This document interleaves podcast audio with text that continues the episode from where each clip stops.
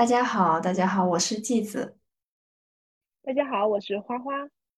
我今天在查这个案子的时候，感觉就是怎么能有人把说谎这件事情做到极致，贯穿一辈子呢？那我发现，其实说谎算是一个人的本能反应。就比如说，想逃避某个事情，或者不想直面面对某个事情，又或者说是日常生活中的一些善意的谎言的话，我觉得，嗯，就是无可厚非的。哎，没错。哎，最关键的是什么吧？怎么能够做到你的一辈子都在说谎？因为你说了一个谎，要用无数个谎言去圆它。那你周围的人为什么能够没有发现？难道是这个人在说谎这件事情上有天赋吗？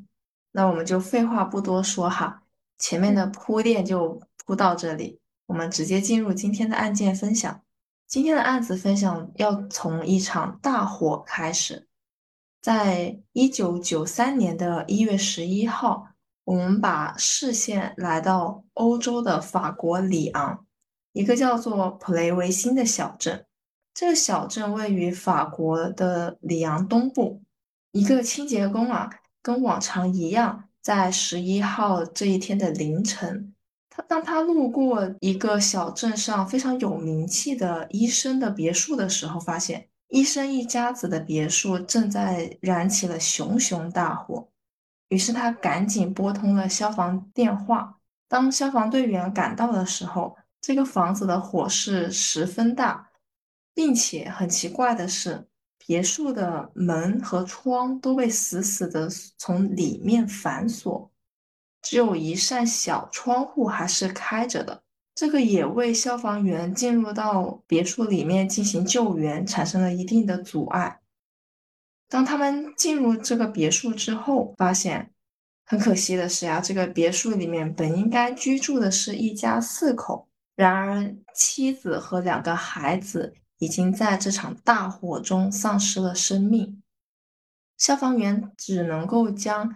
还存有呼吸的，但是已经陷入昏迷的丈夫救出了别墅，并且紧急的将他送到了医院进行救治。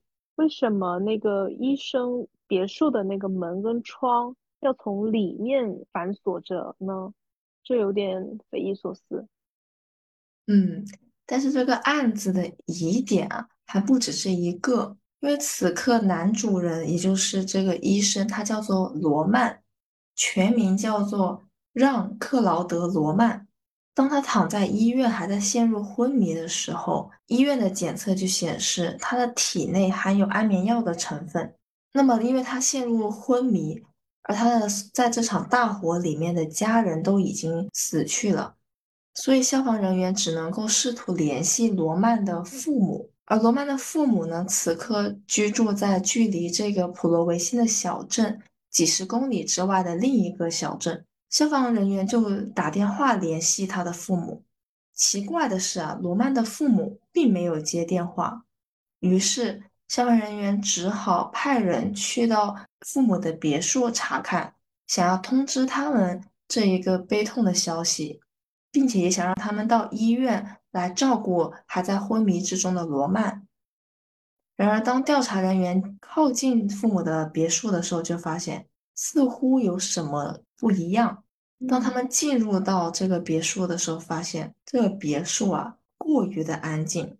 很快，他们就在室内的地板上面发现了两具尸体，而这两具尸体就是罗曼的父母，甚至他们家养的一条拉布拉多犬也被人用枪射死了。而他的父母的死因也正是一枪贯穿的脑部伤，这是不是过于巧合了？就是警察是差不多同一时间，就是或者是同一天发现了两家人的死亡。对呀，几乎是同一天耶，两家人，而且是关系非常紧密的两家人都失去了生命。究竟是有多大的仇才会这样子进行一个报复？做一个灭门案，对。那刚刚还没有讲到，还有第三个疑点，那就是在大火里面丧失生命的三个人，罗曼的妻子 Florence 和他的一儿一女，并不是像刚开始消防人员以为的，他们被火烧死，或者是说窒息而死。他的妻子是死于脑部的击打伤，脑部头骨已经被击打的凹陷下去了。而他的孩子和父母一样，都是死于一把步枪。这好残忍啊！对呀，不光残忍，还有谁有这种手段能够犯下这么大的案子，并且还企图毁尸灭迹？嗯，会不会是他们附近熟悉的人呢？也有可能哈。这样子的悲剧发生在了罗曼一大家子上。我们来看一下，罗曼究竟是一个什么样的人？他的人生当中有没有遇到什么一些不好的人？这个还必须得倒回到罗曼出生的时候，一九五四年的二月份，罗曼出生于法国东部的一个小镇，家里呢有大农场，可以说经济条件比较优渥。在家里他是独子，所以他的童年过得相当幸福，有关爱他的父母。他的父亲是一个护林工人，母亲是一个家庭主妇。不过呢，母亲的身体比较弱，经常会生病。除此之外啊，罗曼的童年可以说是没有任何的烦恼，无忧无虑的长大。另外，他们家还养了一只狗，这条狗在他的人生成长道路上也是一个朋友的存在。就这样，罗曼无忧无虑的成长到了一九七二年，他顺利的考上了一所当地的医学预科学校。因为家里他的父母和他自己都希望他以后能够成为一名医生。那这么听来，罗曼的成长史还是相当圆满的。没错，没有经历什么特别大的不好的事情或者是不幸的事情。从预科学校毕业之后，罗曼不负众望，顺利的考上了法国里昂当地的大学，学习医学专业。为了奖励儿子啊，他的父母在学校附近给他买了一套公寓。这里可以先跟大家说一下这个医学专业的一些背景，可能大家也有所知道，在中国成为医学生，相对于很多其他的专业来说，门槛更高，要求的专业必须更加扎实，而且要经过非常反复的一些训练和练习。那么在法国呢，如果一个人想要成为一名合法合规的医生，首先肯定要先学医学专业，在大学毕业之后还要参加一个医学生专门的考试，这样子才能够顺利的在当地进行一个医学的活动。其实很多考上医学专业的学生啊，他们挂科率还有退学率都是相当高的。哪怕你顺利毕业了，但是由于你之前可能考试成绩不够格，也是没有办法成为医生的。所以法国的医学生的一个门槛相当高，医生在法国的受尊重程度也是很高的。那么回到罗曼自己，在大学的他遇到了一个十六岁的远房表妹，这个表妹叫做 Florence，很快。在同一所学校认识，两个人一起上课、下课、做作业，还要参加一些课余的活动，交往的频率上升。罗曼发现自己仿佛对表妹有了好感，于是开始请求和 Florence 的约会。之后啊，两个人也顺利的成为了医学专业的情侣，校园情侣嘛。那罗曼的就很甜蜜了。哎，是的，我也觉得。是吧？你对在大学里面，然后又有一个跟自己未来直话一样的异性，然后都是有好感的。嗯，没错没错。你刚刚说到直话一样，确实，Florence 的职业目标也是成为一名医生，所以两个人就有共同的目标、共同话题。嗯，感情迅速升温。那么第一年，罗曼的学业情况是相当不错的，他顺利的通过了所有的考试。虽然说不一定是什么天才，但是医学专业的学习是相当难的。他这个表现也是令他自己和家人感到满意的。但是不知道是什么原因哈，哎，小情侣的情感可能分分合合，这女友 Florence 就向他提出了分手。那么到第二学年大二的时候，一个是学业的困难，还有就是女友 Florence 与自己分手，两重打击之下，罗曼错过了大二学年的期末考试。不过这倒也是没有什么，因为就像中国大学一样，你缺一次考，只要再申请补考通过了，就可以顺利进行下一年的学习了嘛。嗯嗯，所以在法国也是这样子的，罗曼就安排了大二的期末考试补考。那么他很快也顺利通过这一次补考，也将这个消息分享给了自己的朋友和家人。在这之后呀，学业顺利，所以罗曼更多的心思放在了怎么样去追回自己的女友。他可能会不会就是采取一些什么手段，比如说，嗯，就像很老套的一些电视情节啊，送花、送巧克力、送吃的，嘘寒问暖这样子，这些都有啊。除此之外，罗曼这个时候恰巧很巧的是，他得了神经肿瘤。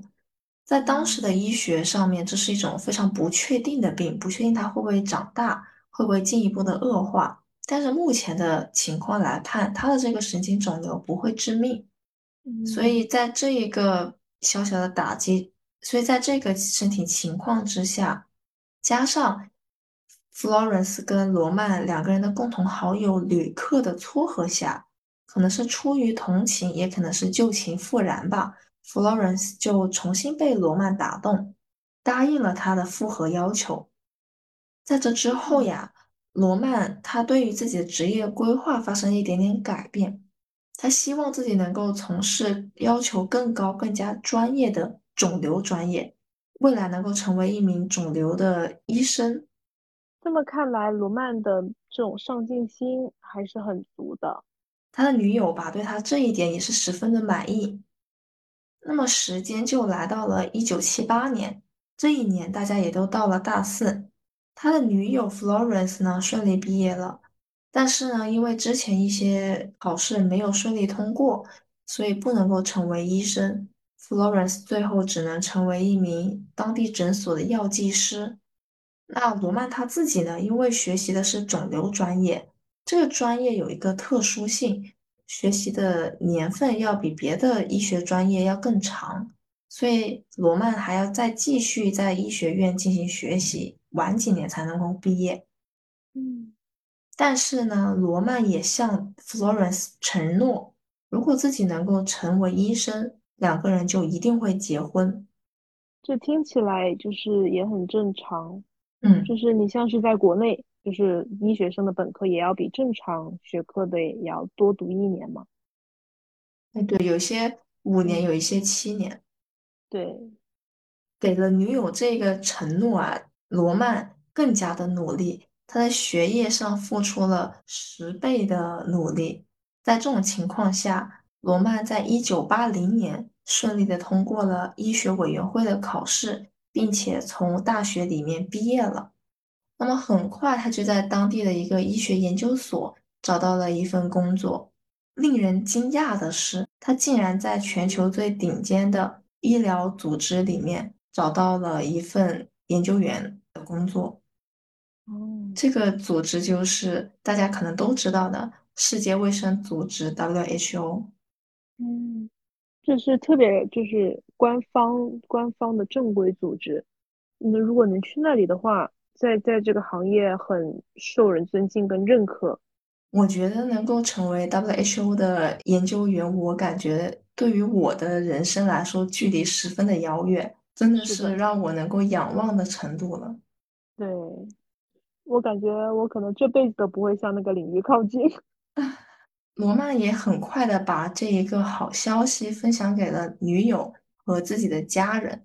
周围所有的亲朋好友都为他感到自豪和骄傲，所以很快呀，在他居住的这个小镇上，大家都知道了这一对父母有一个儿子，成绩非常优秀，竟然能够在 WHO 当研究员。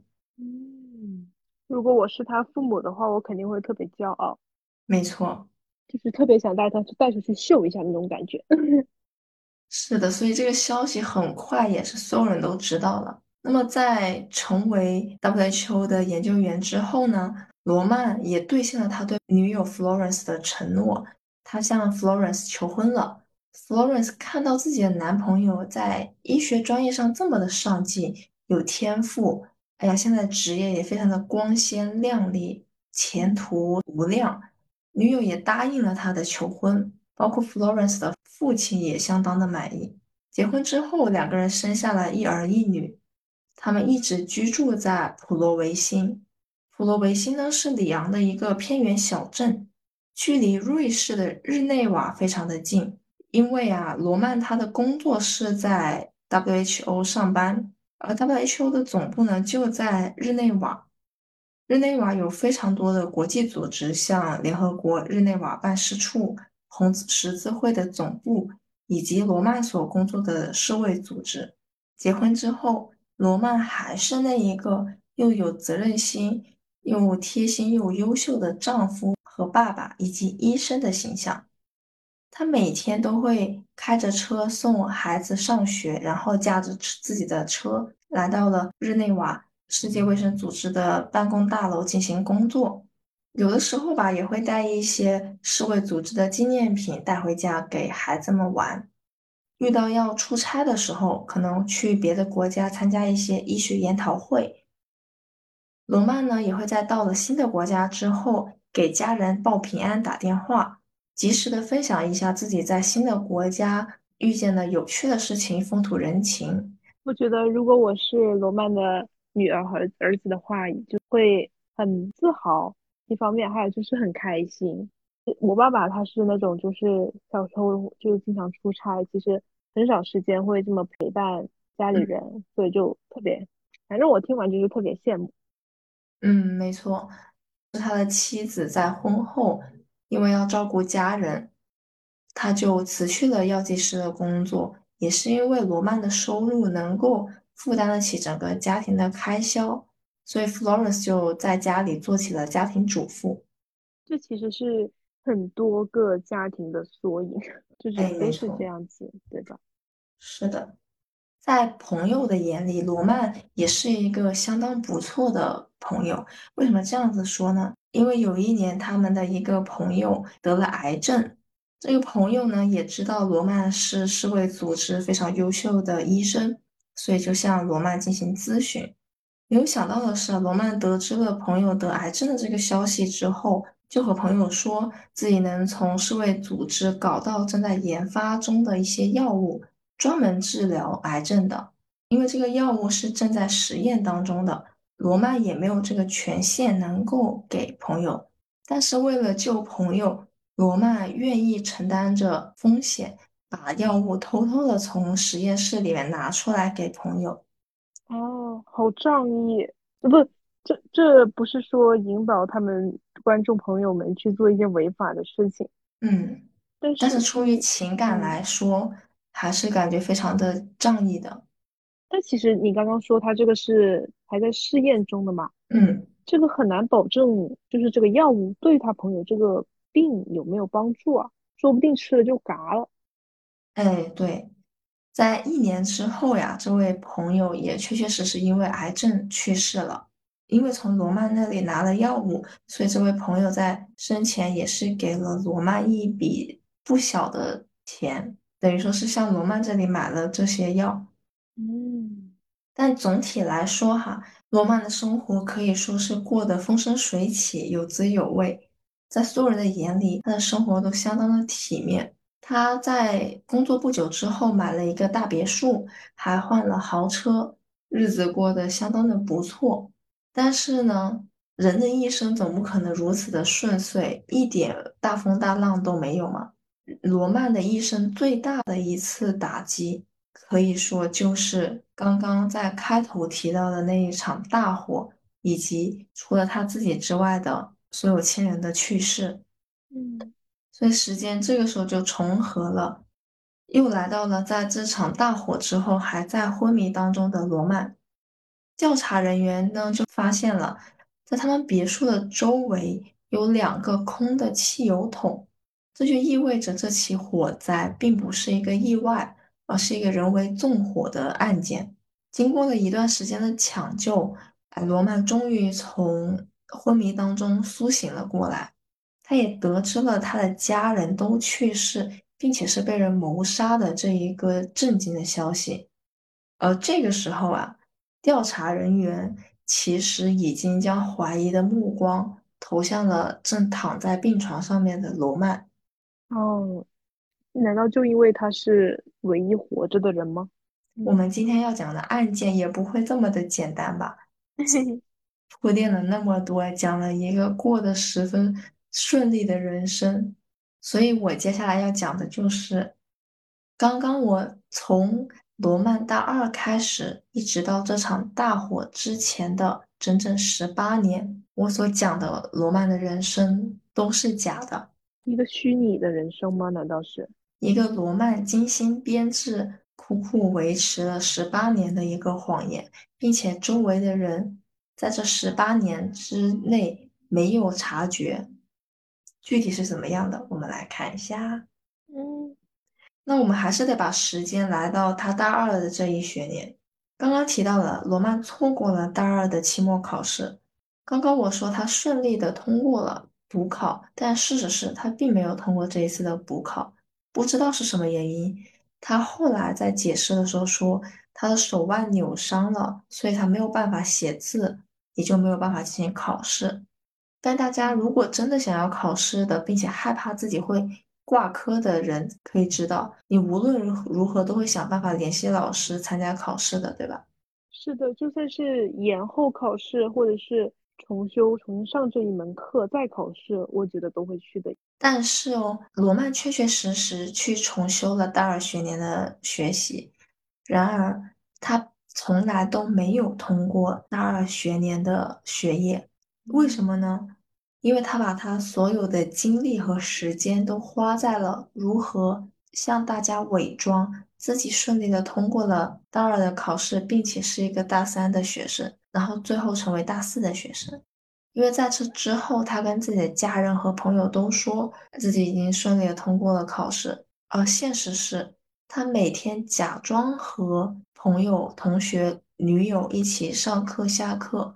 在考试之前，他会出现在同学面前；在考试之后，他还会出现在同学面前。这样，同学们就以为他是真实的参加了这个考试。而现实是，大家考试的时候，他可能就去参加他原本的、他正在进行的大二重修的考试，或者他就是在大学里面闲逛。天呐！我其实真的不知道该说什么，就是觉得这个人好傻逼呀，你知道吗？包括罗曼后来说的，他得了肿瘤，并且因为这个，Florence 重新答应了他复合，加上他转到了肿瘤专业，这些都是他编织的谎言。而真实是他不断的注册大二学年的学习学籍，所以他就是学籍一直处于大二的学习状态。但是他却从来没有通过大二的考试，那可想而知，考试都没有通过，你更不可能大学顺利毕业了，对吧？所以后面没有顺利毕业，也没有资格能够参加医学委员会的考试，更没有资格能够合法的在当地成为一名医生。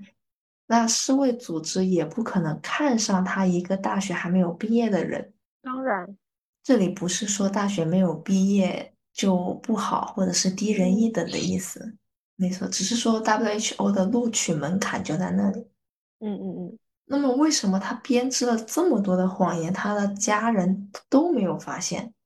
因为就像我刚刚所说的，这个男人就是把说谎这个事情做到了极致，他在他的生活各个方面都不断的制造一种假象，暗示自己的家人自己确确实实是在世卫组织工作的。他每天上班确实开车到了世卫组织的办公大楼，但是他没有资格进入到办公大楼里面进行医学项目的研究，他又只能在公共区域以一个访客的身份进入，然后在那里喝喝咖啡啊，看看报纸，然后在走的时候呢，带上世卫组织发的一些免费的纪念品带回家。需要出差的时候吧，他呢就来到一个酒店。然后在路边买一本旅游杂志。如果说他跟妻子说可能要去欧洲的某一个国家，比如说英国，那他就拿一个英国的杂志，完了之后翻看杂志的时候，能够看到很多风土人情，还有一些文化，可能一些英国最近发生的事情。将这些信息吧，在电话里面通通都告诉自己的妻子和父母。他这观察力也太强了，如果用在正道上的话，一定会有所作为啊，对吧？也正是，因为这种观察力，所以他把这通这个所有的谎言都瞒得滴水不漏。嗯除了工作是一个谎言之外，他们的婚姻也是罗曼编织的一个谎言。为什么这么说呢？因为在结婚后，罗曼结识了一位女牙医，女牙医的名字叫做克琳娜。哎呀，也是被罗曼的这个世卫组织的光环所笼罩，克琳娜就对罗曼一这个人非常的痴迷，两个人很快就发展出了一些超出正常朋友的情感。成为了情嗯人。嗯，那不知道花花，你听到这儿的时候有没有一个奇怪的感觉？罗曼怎么能够说谎之余，他的工资是怎么来的？对，我觉得，而且你刚刚说他是有一个别墅嘛，就是刚开头的时候，没错，有也有可能是得到了爸父母的资助，但嗯，是我觉得日常的开支的话，就他妻子已经没有工作了，单靠罗曼一个人，如果你听了罗曼的钱是从哪来的之后，你就会痛骂这一个人，更加的斥责他。为什么嗯这么说呢？因为首先他的第一桶金来自于他把父母给他大学的时候买的那套公寓卖掉了。嗯嗯嗯，这但是这一笔钱肯定维持不了多久的开销。是的，那么在婚后呢，他跟自己周围的亲朋好友说，因为自己在 WHO 工作，WHO 和当地的银行有一些合作的投资项目，也因为自己这个内部人员的关系，所以能够以一个非常有利的回报率参与到这个投资项目里面。他给他亲朋好友说的是，每年能够有百分之十八的回报率。嗯他的父母就给了他非常一大笔钱，包括他周围的一些朋友，他的岳父更是将自己养老金里面非常大的一部分占比都给了罗曼，而罗曼也承诺这些人，如果你们想要拿出这些钱，你什么时候要，我就什么时候能给你。嗯除此之外，罗曼的要钱的范围并没有局限于这些人。当他得知自己的情妇克里娜还有一个房子之后，他让克琳娜卖掉了价值九十万法郎的房子，这一笔巨额也是全部的落入了罗曼的账户里面。当嗯然，也是以投资的名义。那所有人把钱投给罗曼之后，他们肯定中途想要问罗曼赚百分之十八，并且他们投入的钱那么多，怎么一直都没有收入回来？他的岳，父有一年就想要买一辆车，就跟罗曼说想要拿回自己投资的钱。然而在这不久之后，他的岳父因为摔下楼梯去世了。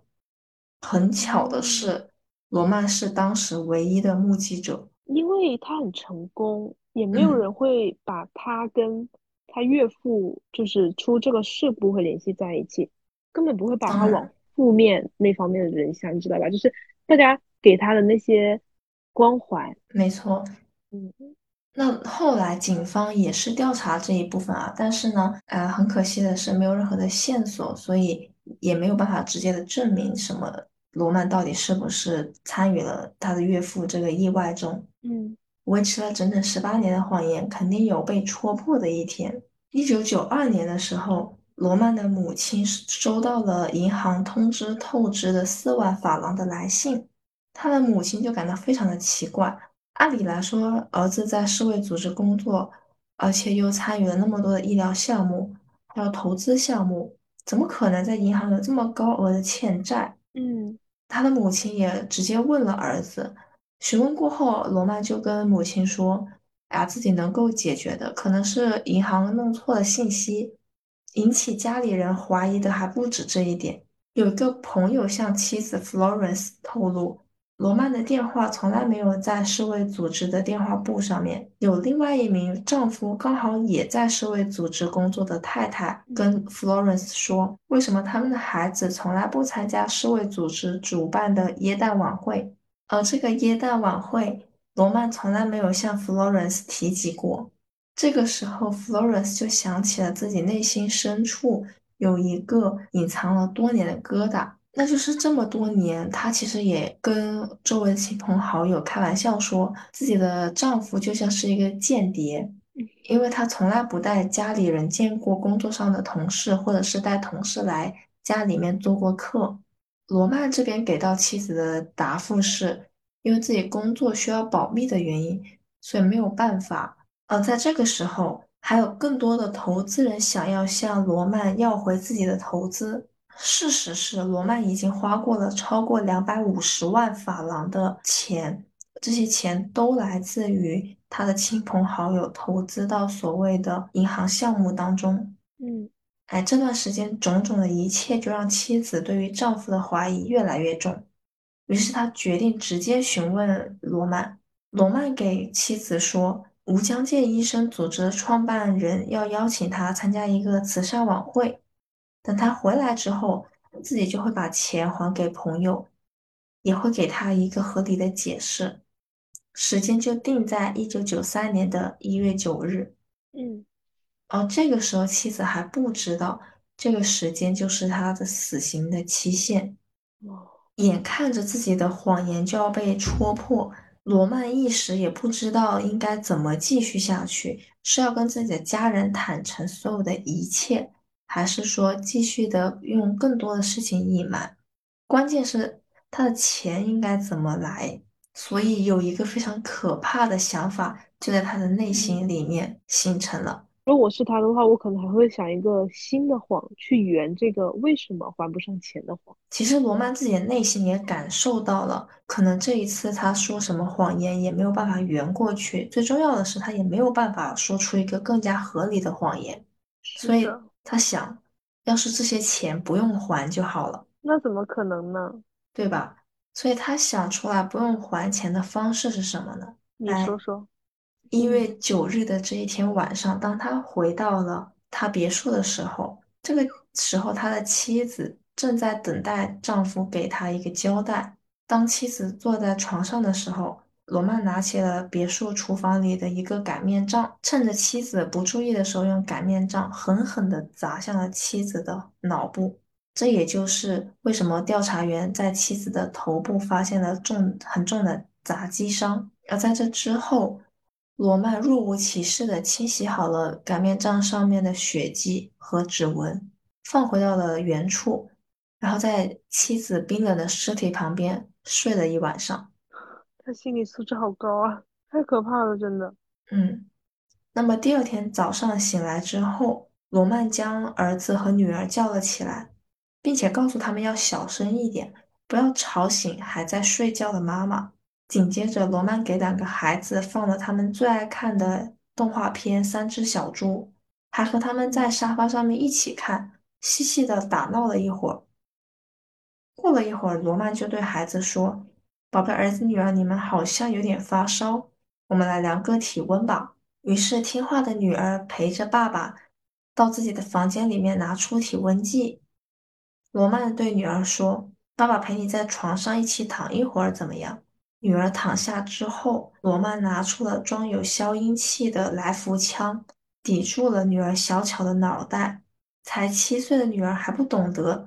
脑袋旁边冰冷的东西是什么？然后就被自己深信且深爱着的父亲结束了生命。女儿死后，罗曼又叫来了儿子，用刚刚同样的方式哄骗儿子躺在了床上，用同样的枪一枪杀死了自己的儿子。他的女儿跟儿子就是到死的那一刻，甚至都不知道他的父亲是想要害他的，完全不知道。当这栋房子里的亲人都死了之后，罗曼还不紧不慢地检查了家里的邮箱，将里面的信件全部拿了出来，然后带着这把步枪，开着车来到了六十公里之外的另一个小镇，去造访他已经年迈的父母。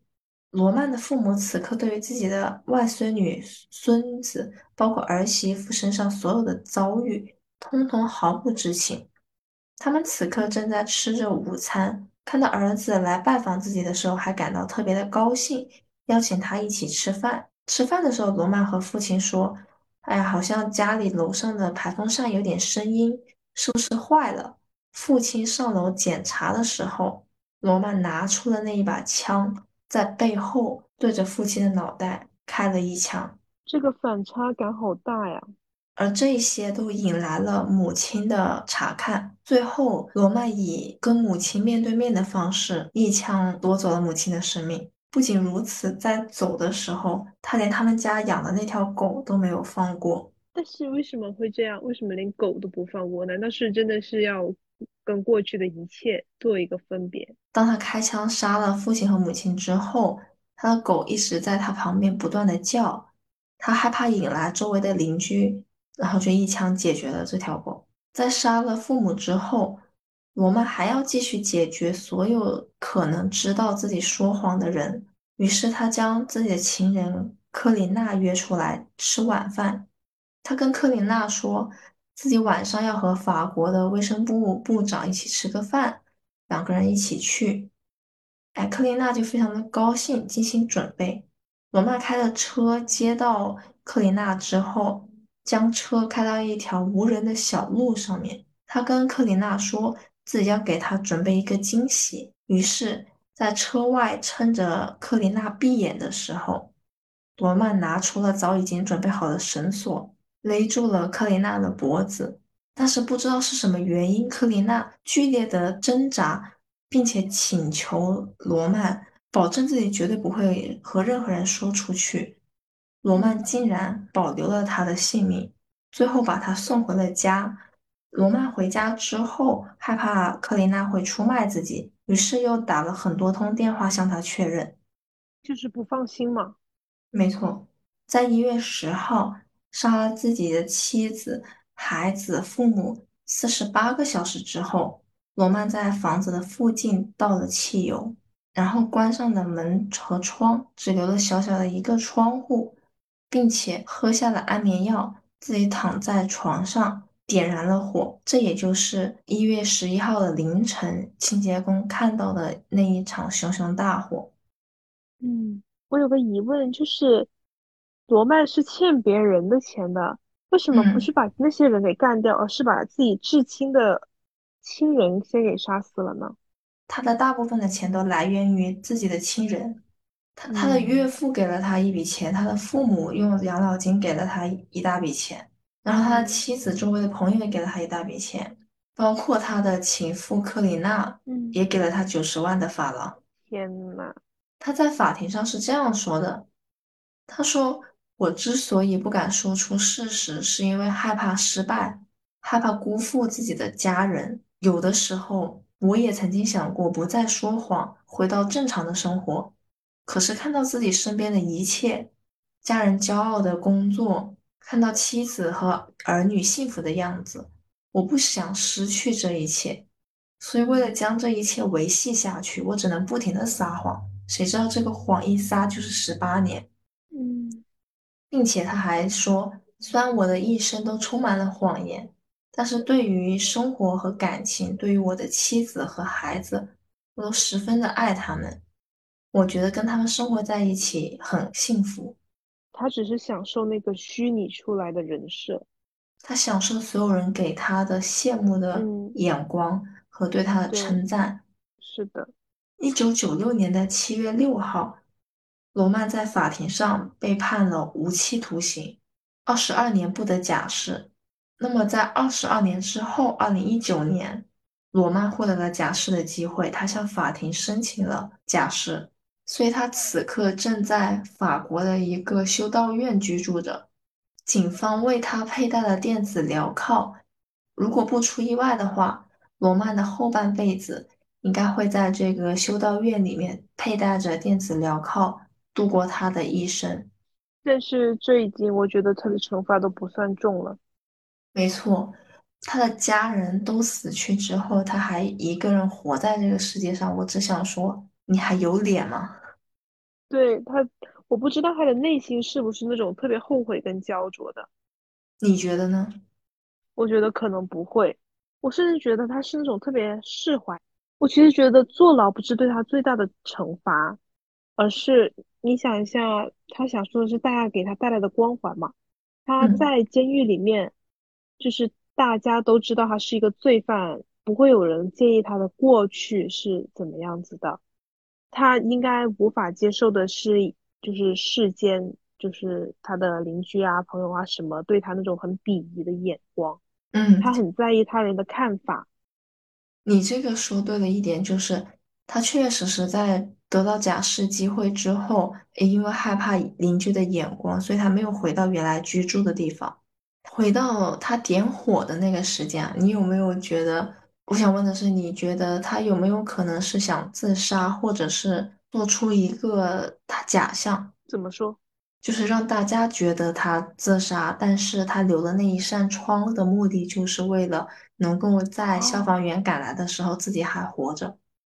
哦，哎，有这种可能哎，嗯，是吧？但是他，但是在这里太懦弱了。他本来就是一个极其懦弱的人，不然怎么会嗯，连承认一个大二撒谎的勇气都没有，或者是说他没有对，直面自己失败的勇气？其实甚至最，他，嗯。甚至他连跟女朋友求婚都是用谎言编织的。自从那时候开始，他就已经尝到了说谎的甜头了。他大二的时候，最开始其实是一个比较小的谎言，他只要参加了考试就可以了，但他没有去，或者是说他挂了之后跟自己的父母承认自己要重修大二一学年，没有关系啊。实在是不理解他这样做的目的是什么。我觉得可能跟他自己的家庭环境、成长还是有一点点关系的吧。可能他的父母一直对他寄予厚望，也希望他成为一个非常优秀的医生，所以他嗯害怕自己万一一天失败了之后，父母会对自己感到失望。而且他的嗯，过去过得相对非常的顺遂，所以他就害怕有一天父母会对自己报以失望的眼光。他最后还做出做出了一个拿枪对着自己父母的举动，真的是让人哎，很心寒。你说到这个，我又想到了，在所有的死者当中，只有他的母亲最后是以面部中枪的姿势倒地的，也就是说，他最后目睹了自己的儿子举枪要杀自己。嗯，天呐，那最后采访一下，你听了这个案子之后，有没有收获什么人生感悟？我先分享一下我的吧。好的，我的人生感悟就是，大家可能还是要直面失败，不要害怕失败。到你了，更勇敢一些。嗯，没错，那我的人生感悟就是不要经常说谎。嗯，对，不要依赖说谎，是的，会会有时候真的是会沉沦进去的。会反噬自己。嗯，没错，没错。那我们这一期的案子分享就到这里了。嗯，如果大家还有对这件案子有什么新的讨论或者想法的话，也欢迎跟我们一起互动。没错，咱们评论区见，拜拜。拜拜。